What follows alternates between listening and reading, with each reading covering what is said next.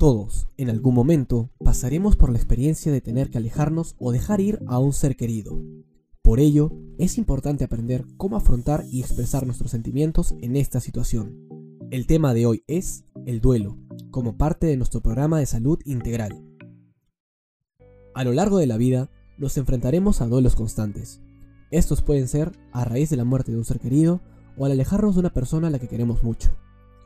En todas estas situaciones, hay una adecuación a una vida sin esa persona, y en la mayoría de los casos somos capaces de afrontar este proceso con el apoyo de nuestra familia y amigos. Pero, ¿a qué realmente le llamamos duelo? Vamos a llamarle duelo al proceso que se produce tras una pérdida, una ausencia, una muerte o un abandono. La mayoría de nosotros somos capaces de afrontar este desgarro sin ayuda psicológica, y eso está bien. No se trata de una enfermedad, sino de un proceso de adaptación. Sin embargo, algunos otros lo pasamos muy mal, ya que nos cuesta gestionarlo. Hay personas a las que la pérdida les genera reacciones emocionales tan intensas que les impiden seguir con su vida diaria con normalidad. Esto va a depender de una serie de factores.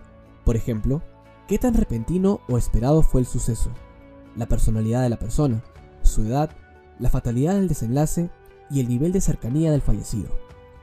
Todas estas circunstancias pueden afectar de manera negativa al afrontamiento. Todos nosotros afrontaremos el duelo de maneras diferentes. Algunos reaccionaremos abiertamente, expresando nuestra tristeza, y otros asumiremos el dolor de forma más reservada. Si bien cada uno tiene su estilo de llevar el duelo, es comprobado que mientras más expresemos nuestros sentimientos, más rápido podremos transformar nuestra tristeza en aceptación. Ahora veamos cuáles son las etapas que se viven en el duelo frente a la pérdida. Número 1. Negación. En esta etapa nos resistimos o rechazamos esa pérdida. Tomamos actitudes como, esto no me puede estar pasando a mí, debe ser una pesadilla o un malentendido. Número 2. Ira. Desplegamos cólera ante la pérdida. Nos culpamos a nosotros o a los de nuestro entorno. Es una parte natural del proceso, e incluso es saludable manifestar ese sentimiento. ¿Por qué? ¿Por qué te fuiste? Todo esto es culpa mía. Número 3. Negociación. Fantaseamos o imaginamos escenarios para no perder a esa persona. Nuestra mente se rehúsa a la idea de que se haya producido esa pérdida. Pensamos que algo podemos hacer para evitarla. Tal vez si lo deseo con todo mi corazón, todo vuelva a la normalidad.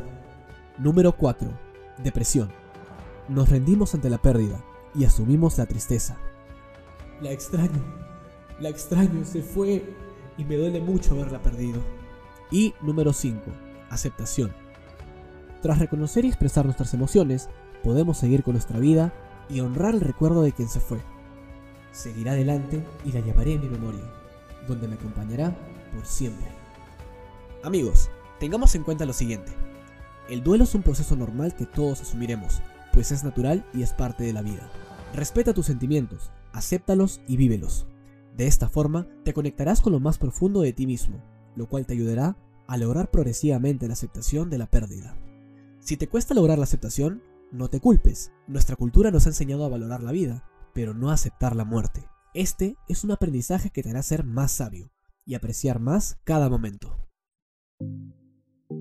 Con lo aprendido el día de hoy, podrás reconocer, aceptar y manifestar tus emociones saludablemente a través de cada etapa del duelo.